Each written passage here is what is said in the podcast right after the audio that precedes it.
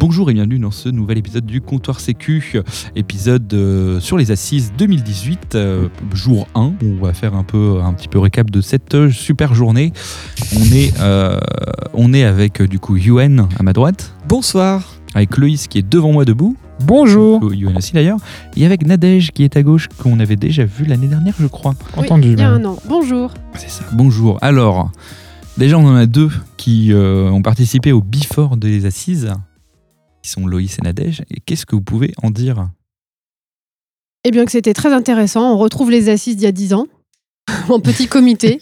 Euh, ça fait plaisir. Et puis au-delà de ça, on est organisé en commission. Et puis euh, on travaille en fait. Vraiment. Euh, on fait pas Mm. que boire des verres et bien, ouais. glandouiller euh, sur les stands des fournisseurs.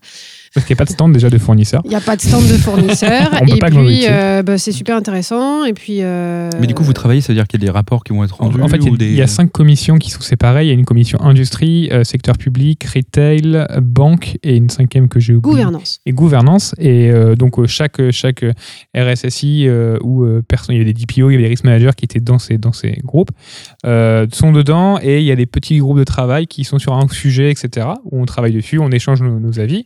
Et à la fin, il y a une restitution devant tout le monde de se dire bah, ce qui en est ressorti, les grandes, les grandes idées, les grandes choses qui, qui, qui en étaient. Quoi. Alors du coup, moi, je vais avoir une question, parce que vous dites qu'il n'y a pas d'éditeur, mais du coup, c'est qui qui paye pour euh, la journée Alors, non, il n'y avait pas de stand, mais il y avait des éditeurs qui étaient dedans, justement. Ok, d'accord. En fait, il y a des éditeurs qui étaient participés aux tables rondes. euh, euh, Ils sont dispatchés dans les commissions également. Ils participent autant que les clients finaux et ils n'ont pas intérêt à vendre leur soupe. Oui. Sinon, euh, c'est même pas la peine de revenir. Exactement. Mais du coup, ils doivent... euh, en gros, c'est eux qui payent pour tout le monde, quoi. Ça, je ne sais pas quel est le modèle pas économique. du tout. Mais ce qui est bien, par par exemple, on avait un sujet, nous, de la commission industrie, euh, où on- justement, qui était la relation avec les fournisseurs et les éditeurs, Mhm. comment on fait pour évoluer la sécurité dans l'outil, etc. Et ben, c'était intéressant d'avoir un fournisseur pour échanger justement Ouais, bah, des coup, idées. c'est clair. Donc Et là, c'était. euh, côté gouvernance, on a parlé de la gouvernance de, de- en temps de crise ultime, type euh, ce qui s'est passé pour Saint-Gobain euh, Ouais. début de milieu d'année. Et typiquement, c'était vraiment très intéressant d'avoir des consultants parce qu'ils ont vu euh, Mhm. soit d'autres cas, soit, enfin, ils avaient, sans donner de nom, ils savaient raconter des choses. Voilà aussi. Et, Et, du, du coup, les dates des rapports, vous avez, vous avez un truc ou un- Non, non, c'est en fait c'est ce que assis, ce qui est dit au before reste au before. C'est-à-dire que l'idée c'est donc ça sort pas en fait du before. Et c'est un peu l'intérêt de la chose, c'est qu'on peut être un peu libre de dire vraiment ce qu'on ce qu'on veut, ce qu'on peut, euh, etc.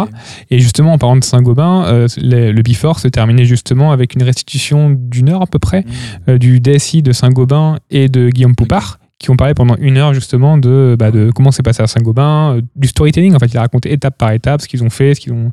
Mais, mais, mais du coup, euh, c'est qui qui va au Before C'est tous les invités? Seulement une partie des invités euh, C'est une Enfin, partie. C'est une, comment ça- comment ça se fait, une le- portion le des invités. Euh, je ne sais pas comment se fait le casting. Après, ça doit être de, des, des RSSI de, assez notables, de, soit de grosses entreprises, de grosses, de grosses industries ou encore euh, de gros espaces gouvernementaux, ce genre de choses. Euh, après, je sais pas. Je sais pas, comment se fait le casting euh, ça, Je sais pas. On essaiera de voir euh, ça dans une émission ultérieure, je sais Ouais, pas. le jour prochain.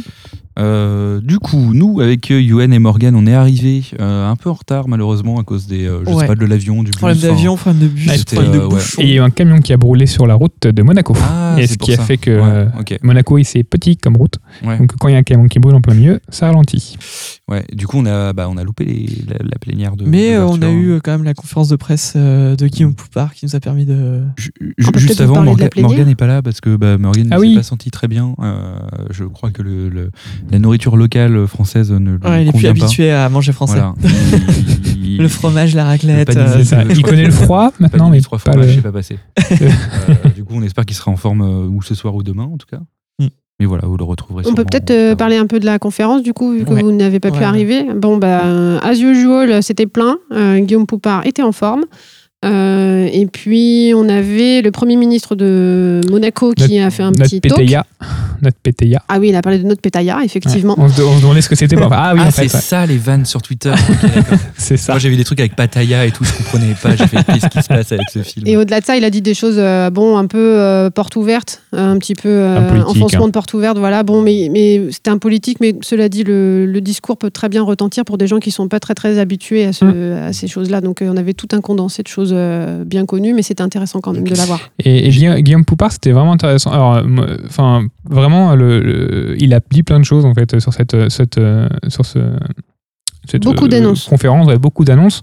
Euh, il apparaît, alors, le truc le plus important, c'est qu'ils ont euh, refondu une nouvelle version de, de, de Ibios, ça s'appelle Ibios Risk Manager, qu'ils ont fait en partenariat avec l'Occlusif. Est-ce que tu peux le rappeler ce que c'est Ibios pour euh, nos éditeurs qui connaissent pas Alors Ibios, c'est une méthodologie de, c'est une méthodologie d'analyse de risque qui est extrêmement connue et qui est extrêmement surtout utilisée dans le, tout- dans le secteur public, puisque qui permet de faire des ferros, des choses comme ça. Et privé. et privé, euh, et qui est sinon privé. Mais la vraie problématique de l'Ibios qu'on a toujours dit, et pour- c'est que euh, l'Ibios, un, c'est extrêmement long, extrêmement lourd, et c'est extrêmement centré aussi sur le, le RSSI, etc. C'est pas tout jeune, ça date des, quatre- des années 90, je crois. Il y a la V2 95. déjà en fait d'Ibios qui existe déjà. Là, c'est une nouvelle version où l'intérêt c'est de mettre vraiment le décideur slash métier au centre en fait de ton analyse de risque pour que ça soit en fait plus, im- plus simple pour euh, un pour la, la faire ensemble et deux euh, bah, de vraiment le faire collaborer et ce qui est vraiment intéressant je trouvais c'est que ils ils ont pas juste annoncé ils, en fait ils proposent trois euh, trois ateliers alors je sais qu'il y a des il y a des conférenciers qui sont un peu dégoûtés parce que c'est popé en plein milieu le- plein milieu de leur, leur conférence en, en parallèle mais trois ateliers justement pour bah, euh, pour échanger avec l'ANSI sur bah, ce que c'est une nouvelle méthode etc donc il y, a- il y avait c'était le, le- le premier truc Après, il a fait une annonce sur un nouveau référentiel pour les prestataires d'administration et de maintenance sécurisée, Oui. ES. Ouais. Il a bien dit ça. Ça. Il a, et puis il a même précisé en disant Je sais qu'on fait encore un- une, nouvelle, un- une, nouvelle, euh, une nouvelle réglementation, enfin une nouvelle euh, qualification de prestataire. On n'arrive pas déjà à faire les nôtres, on est bien au courant, mais bon, on en fait quand même une nouvelle. Donc je pense qu'ils sont conscients que c'est un peu compliqué. Euh, sur les visas de sécurité, ce qui est intéressant, c'est qu'il dit qu'il y avait, il disait que beaucoup de personnes se plaignaient qu'il n'y avait pas de solution vraiment de sécurité vraiment adéquate.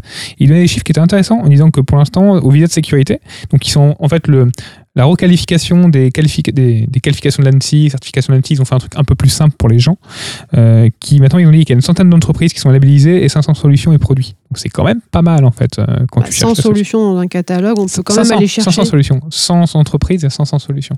Ouais, voilà. Ouais. Sans, sans entreprise, on peut quand même essayer de chercher dans le catalogue avant de dire qu'il n'y a pas. quoi. Mine de rien, ça avance, on commence à avoir un choix, euh, un choix Ouais. assez large effectivement pour piocher. Quoi. Non, c'est sûr. Et donc, de nouvelles sondes de détection qualifiées d'ici la fin de l'année, Gatewatcher Ouais. et Thales Security pour Gateway pas les nommer. to ITLS, ouais. Et un point assez important que j'ai remarqué, c'est la première fois qu'il faisait ça, je pense, euh, c'est qu'il a, il a osé, enfin, il a fait beaucoup de pubs pour les sociétés françaises, en fait. Il a, il a, à chaque fois, il s'excusait un peu en disant, euh, je devrais pas le faire, mais, euh, enfin, euh, je peux le faire, surtout, euh, pas parler de boîtes spécifiques, mais il a beaucoup parlé de, de sociétés comme justement Gatewatcher, Centrio, Dalcid, euh, de ceux qui ont gagné cette année le prix d'innovation qui sont Citalid, etc.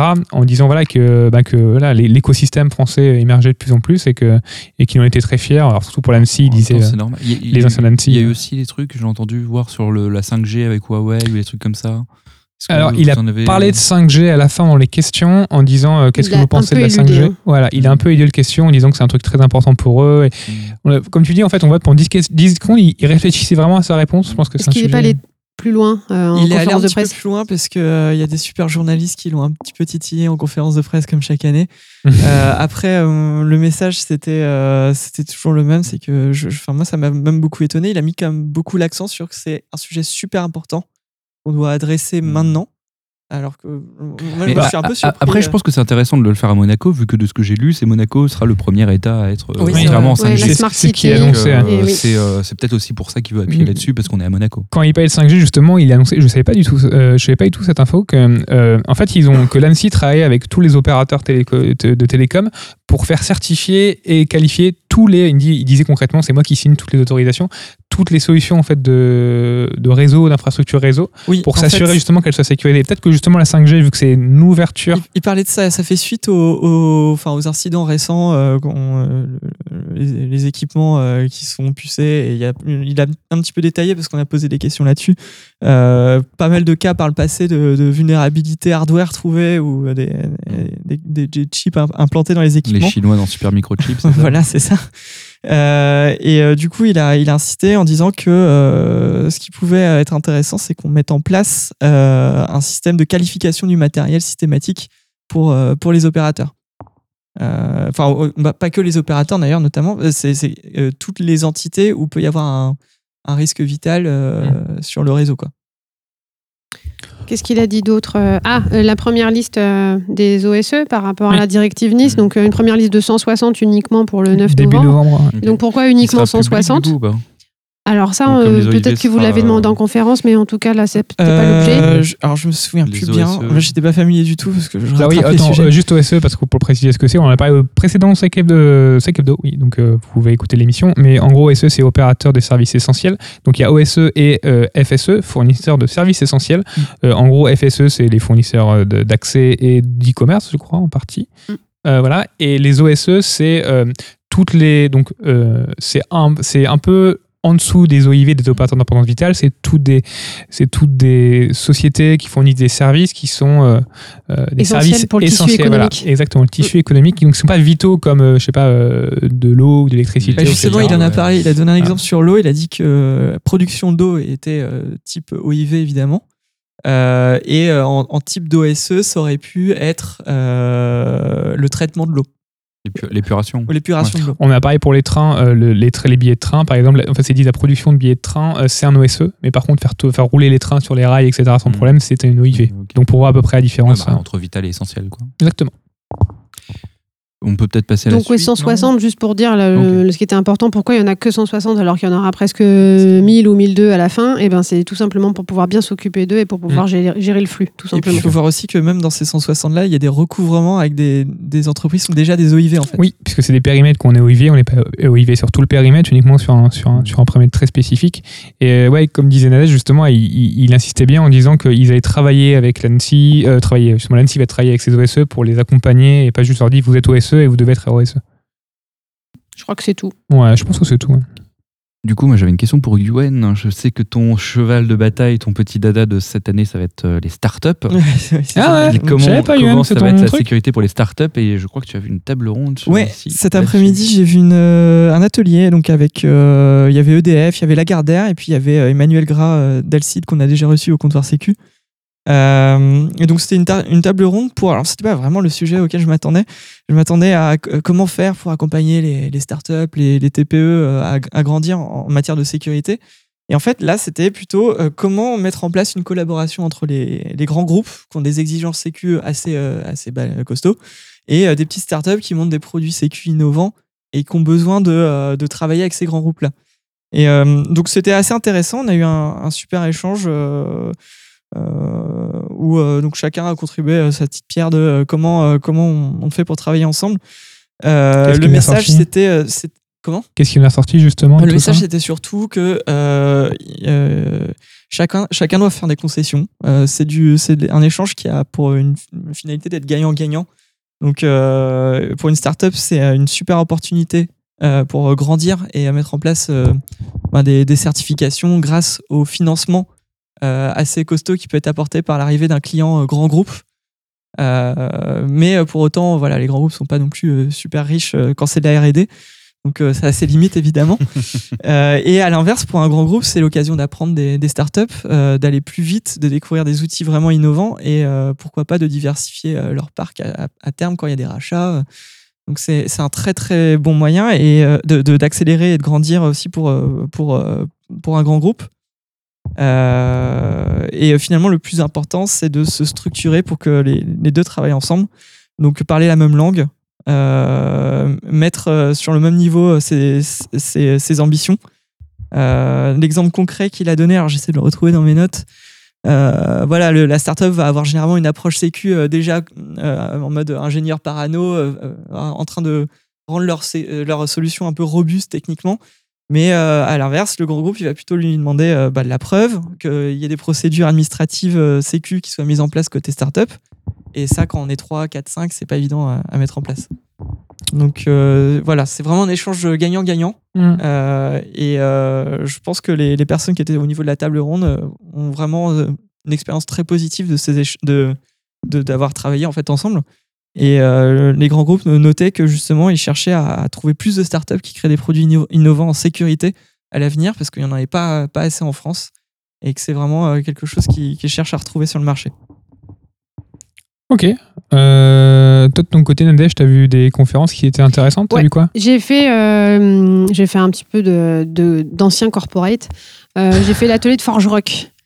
Et en fait, c'était une. Ils font quoi, Forge Rock Je sais pas, j'ai Forge Rock, ils font, euh, en fait, ils font euh, des, des outils euh, qui utilisent l'OpenAIM. Donc tout ce qui est identité euh, ouverte, etc. Et c'était une restitution d'un ancien collègue à moi, euh, parce que euh, bah voilà, sur, sur la, la sécurisation d'un gros, gros site institutionnel d'un grand service public. Et euh, c'était super intéressant parce que déjà ce mec est brillant, donc on a tous bien, très bien compris de quoi il s'agissait et ce qui se passait. Il a mis des dessins d'architecture, il a mis euh, des trucs techniques dans sa restitution et ça fait du bien aux assises d'avoir un petit peu de technique. Exactement. Le commercial de chez Forge Rock, il en pouvait plus de bonheur. Et en plus, ça marche et ça a fait rénover complètement ce site internet. Ça a permis en plus de faire une, une connexion avec des services de start-up euh, que ne pourvoit pas euh, le service public en question. Est-ce que c'est Et donc ça veut Connect, dire qu'on peut passer par euh, non c'est pas France Connect justement C'est service public que je ne dirais pas le nom Ouais. Connect et du coup euh, Connect. ça a permis de refaire leur site internet et que quand on n'arrive pas à faire ce qu'on a envie de faire euh, sur ce site on a un lien vers un- une présentation de service avec plein de petites appliquettes de, de petites startups on clique dessus plouf on est authentifié et les données qui sont utilisées par le service sont transmises via ForgeRock, via des API exposées. Et donc, du coup, on n'a plus besoin de ressaisir toutes les informations qu'on a déjà saisies dans le service public en question. Et donc, là, il y a un gain de temps et de fluidité pour l'utilisateur qui est, qui est juste phénoménal. Et j'ai trouvé ça vraiment hyper intéressant. Euh, toi, Justin, t'as vu des choses intéressantes? Euh, bah, moi, je suis allé à une euh, table ronde sur la place des femmes dans la cybersécurité, euh, avec notamment bah, du coup un panel de trois femmes qui parlaient du coup de, Et de cybersécurité. J'allais le dire après. ah. Qui faisait un peu une espèce de retour d'expérience euh, sur, bah, sur un peu leur- leur- leur- leurs études, etc. Comment, comment, comment elles vivaient ça. Euh, et aussi euh, un, un mec du CIGREF, mais je sais plus son nom. Je Henri Dagrin. Henri Dagrin. qui euh, du coup expliquait un peu, était plus en mode euh, statistique euh, sur en gros les, les, bah, les faits. euh, Les chiffres, quoi. Les chiffres, ouais, Mhm. sur en gros le peu, Qui vient du SIGREF, hein. ils sont très, ils sont Ouais, très ouais, études. ouais, donc du coup, c'est assez, euh, c'était assez, euh, assez documenté. Euh, qui a parlé d'initiatives qui étaient euh, femmes c'est Femmes. Hâte Numérique, qui est, numérique ouais, qui est, euh, Non, qui est une initiative euh, euh, du CIGREF euh, qui rassemble plein d'associations, 42 sociétés qui ont mis des sous dedans, et puis après des initiatives derrière Mais ils qui font vont porter. Quoi concrètement pour. euh. Et ben en fait, ils font en sorte que les associations aient euh, des, des fonds en plus pour pouvoir mener leurs initiatives à bien. Donc c'est soit de la reconversion, soit de la, de la sensibilisation dans les écoles, les lycées, etc. Sur euh, la tech, c'est bien, euh, les filles, venez. euh, euh, voilà, ne désinhibez-vous par rapport au fait que vous n'y arriverez pas. vous y allez, vous allez y arriver. euh, Enfin, plein de choses comme ça, quoi. De la reconversion aussi sur des personnes qui, qui sont dans des grands groupes et qui disent bah moi je fais de la qualité, on fait plus trop de qualité. euh, et là par contre les métiers se numérisent, moi je veux me former. Et bah hop, passe via une association qui fait des programmes tout faits. Et puis, euh, puis ça permet aussi aux sociétés de muter tranquillement vers les métiers du numérique. Non, il y avait des initiatives qui avaient assez intéressantes. Le seul, le seul petit bémol que je mettrais à cette conférence, c'est que du coup, euh, y avait, on parlait beaucoup du coup de euh, l'éducation euh, des femmes et tout pour euh, les inciter à aller vers la tech, mais très peu en gros de sensibilisation aux, hommes et à la masculinité toxique qui peut un peu, qui peut un peu être présente dans les écoles d'ingénieurs ou dans, euh, dans, les milieux, euh, dans les milieux bah, de l'enseignement ou même dans les, dans les, dans les entreprises directement, et de bah, sensibiliser euh, les hommes au fait que bah, euh, les femmes ont leur place, euh, tout comme, tout comme les hommes, au, au sein de la au sein de cybersécurité ou de la tech. Je suis d'accord. Et pour les auditeurs, juste euh, quelques chiffres, vraiment, mais qui permettent de, de comprendre pourquoi euh, c'est un sujet qui est intéressant de mettre aux assises et pourquoi Henri euh, est venu parler du- de l'initiative du CIGREF. C'est qu'en fait, aujourd'hui, dans la tech, globalement, on se retrouve avec, alors ça dépend des chiffres, entre 20 et 30% de femmes à peine euh, dans la tech globalement. Dans la cyber, c'est 11% et quand on regarde en vrai, c'est 10, 9, 8, 7% ça dépend des cas. Et en fait, euh, on est plus de 50 euh, de, de femmes sur Terre globalement. Et 77, je crois. Ouais, non, c'est 57 en fait. Et, et, euh, les métiers du numérique, euh, c'est bientôt 85% des métiers. Mmh. Donc ça veut dire que globalement, si on fait pas venir plus de, de femmes, tout simplement, mais c'est pas une question de faire venir les femmes par-dessus, euh, à la place des hommes, c'est par-dessus. C'est à côté. Oui, C'est- enfin, de toute façon, en plus en cyber, il y a. C'est comme vous voulez, mais c'est avec. à un moment, voilà. Que de, Voilà, de toute façon, moment, en cyber, il y a beaucoup de places disponibles. Eh ben, il y a beaucoup de places disponibles, et c'est surtout que si on fait pas ça, globalement, eh ben, on va pas prendre le virage du numérique correctement, voire pas du tout. Ouais. Voilà, moi, c'est moi, ça ce qui m'a fait peur aussi, c'est au niveau des statistiques sur euh, les, euh, les écoles. j'ai l'impression que ça chute encore. Enfin, c'est pire qu'avant au niveau des, des- des statistiques de proportion. Et que du Peut-être coup, pas pire, euh, mais pareil. Ouais, au moins pareil. Bah, Enfin, il n'y a pas trop de, de changements, quoi, du coup. euh. Mm. Voilà. Faut, faut- Donc si vous avez des idées, euh, fournissez-les au comptoir Sécu, ça reste super intéressant. Est-ce que quelqu'un a quelque chose d'autre à ajouter? Ah oui, mais j'ai vu donc deux tables. Forcément, Loïs a quelque chose à ajouter. Bah, je vais parler de mes tables rondes. oui, oui, vas-y, vas-y, parle de ta table ronde. bien. Je t'en prie, je t'en supplie même. Euh, ah, si tu me supplies, avec plaisir. Euh, j'ai vu deux tables rondes, une d'Harmonie Technologies qui faisait un retour d'expérience du Crédit Agricole euh, sur la mise en place de classification et de DRM. En gros, qui expliquait euh, comment pour, euh, pour euh, 80 utilisateurs euh, sur des systèmes assez différents, ils ont mis en place en fait une, solution de, de, classification et de DRM. On voyait, enfin, ce qui était assez intéressant, ce qui expliquait la, méthode pour ben, l'importance de la politique de classification, comment la diffuser, et un des, un des éléments qui était assez, assez important qui ressortait en disant que c'était l'usage qui était à prioriser, il fallait pas qu'une solution soit complexe, les gens ne l'aient pas classifiée, toutes ces choses-là. Donc c'était- assez intéressant, euh, bien qu'il y a beaucoup de questions qui ont été plutôt sur la solution, puisque l'éditeur était dans la, salle, donc euh, les gens sont un peu profités de, de, sa présence pour poser beaucoup de questions, mais c'était sympa. Euh, le deuxième, c'était NG Ineo qui expliquait supervision de la sécurité de l'outil rétex de site industriel. Euh, Tu peux juste redire le nom de la boîte parce que moi, j'ai pas compris. NG Ineo, c'est une filiale d'Engie qui, euh, qui fait en fait plein de services euh, depuis euh, plein de sujets. Et donc ils ont voulu. Non, non. qu'ils ont mis EO à la fin ou... Non non, c'est Ineo. Enfin c'est un- c'est une boîte qui Ok. est. crois que c'est ça, c'est NG Ineo, je sais plus. Ok. Euh, NG Ineo, ouais. Et qui expliquait donc leur mise en place d'une sorte de boîtier. qui se connectait à leur, à leur parc industriel. Non, non, non, c'était NG. Euh, L'idée, c'était de remonter l'information justement vers un- une sorte de soc qu'ils ont mis, euh, qu'ils ont mis euh, chez eux. Euh, J'étais assez déçu puisque c'était en fait ce qu'ils expliquaient, c'est juste qu'ils se branchaient sur un, sur un, il faisait du port mirroring, ils copiaient en fait du, du, du réseau, du trafic réseau, ils l'envoyaient juste, etc. Ils le traitaient. Ils se sont fait pas mal chahuter dans, dans- enfin chahuter légèrement, mais dans la salle justement, on essayait de comprendre bah, c'est quoi la plus-value par rapport à notre soc et les différences. Alors sur quoi ils nous annonçaient, ils disaient bah oui, mais on a de l'intelligence, on a de l'IA qui se fait directement dans les boîtiers. On était un peu peut-être mal à, à, à, con- à convaincre. Euh, et voilà. Et puis enfin, la, la- la table ronde, moi, c'était. J'ai pas, pas été voir les femmes, j'étais voir le club public, comment préserver la souveraineté de nos. Donc il y avait, euh, un, il y avait euh, une personne du, de la qui s'occupait en gros du réseau interministériel de l'État euh, qui était là. Et il y avait une, euh, un DSI d'une grande, d'une grande société de, de distribution euh, qui était ancien RSSI même. euh, et donc qui, qui parlait de bah, comment, comment, comment avoir confiance entre guillemets avec le public. Est-ce qu'on doit avoir confiance ou pas? Est-ce qu'on met de données ou pas? Ce qui était assez intéressant déjà, bah, première la base, c'est qu'ils ont expliqué ce que c'est un club public parce que beaucoup de jeunes ne savent pas. Ouais. Et c'est ça, hein, un, service, un service commun accessible à tous, pour lesquels les cycles des, in- des informations n'est pas maîtrisé par l'utilisateur final, enfin plein de choses comme ça. Ils ont mis au centre, euh, ce qui est marrant, c'est que c'est un peu l'analyse de risque, on dirait que c'est un peu le mot qui ressort finalement de, de ces Mhm. assises cette journée.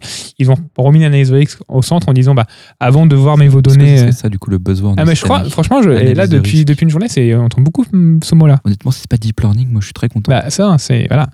Et euh, en disant voilà, que l'analyse de risque est essentielle quand on va mettre euh, faire un projet, etc. Que, que euh, pour voir si on met ou pas dans le cloud, c'est pas juste si on met tout dans le cloud, pas dans le cloud, il faut déjà voir par rapport au contexte. Euh, non, puis c'était assez intéressant les, les échanges qui.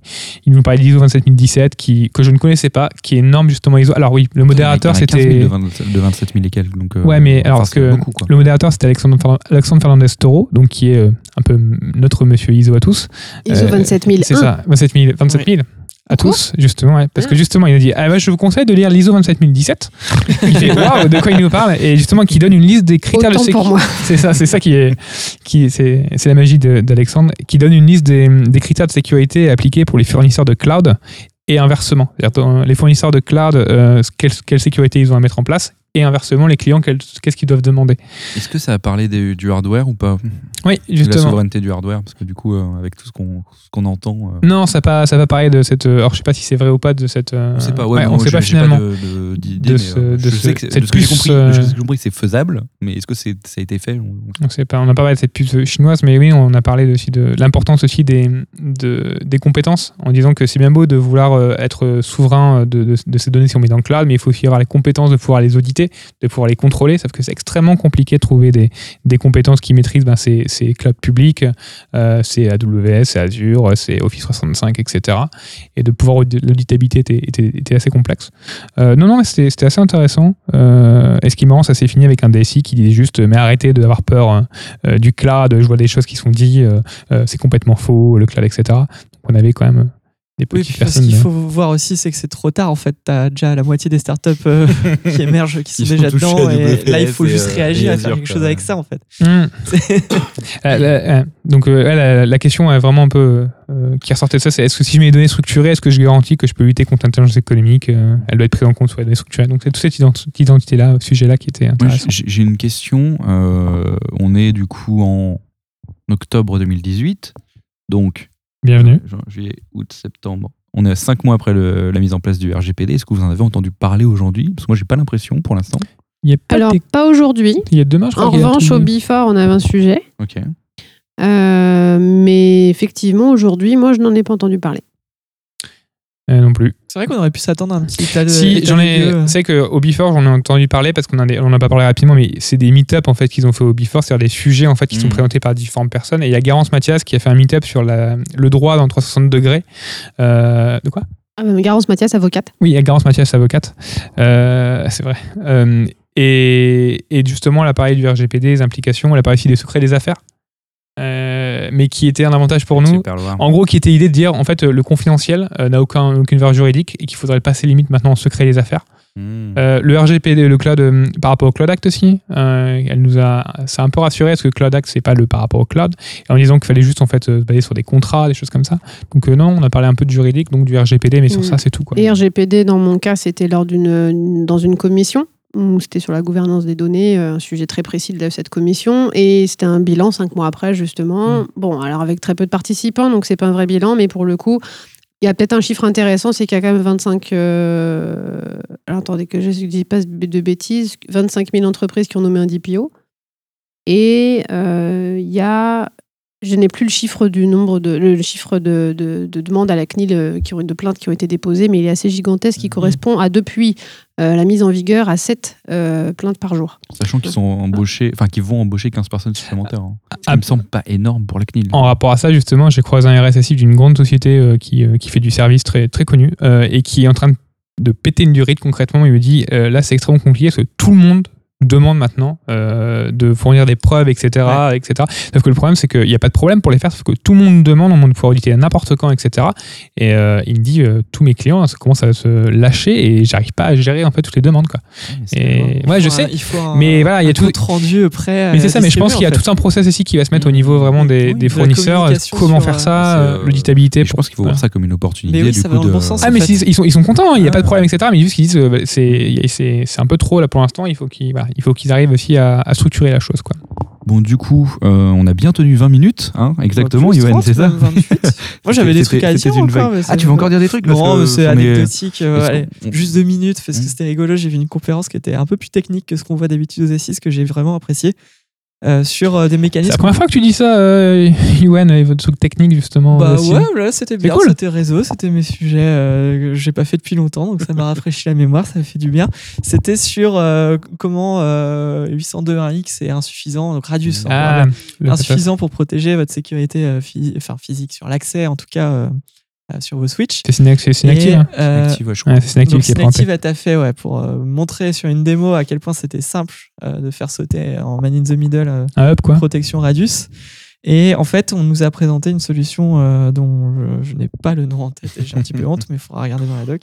Tu n'es pas commercial. Une solution qui était plutôt intéressante. En fait, c'était la détection par profilage de trafic, de, de OS machine, de, d'adresse MAC. Enfin, en fait, il hmm. crée un profil euh, standard d'une machine sur, sur le réseau et un système de whitelist ou de blacklist par rapport à hmm. ça ou de détection si quelque chose change. J'en ai déjà vu plein. Enfin, en tout cas, c'est pas la première c'est pas nouveau. J'entends parler. Euh. Par contre, c'est la première fois que je vois de manière aussi exhaustive euh, la quantité de mécanismes de détection mis en place.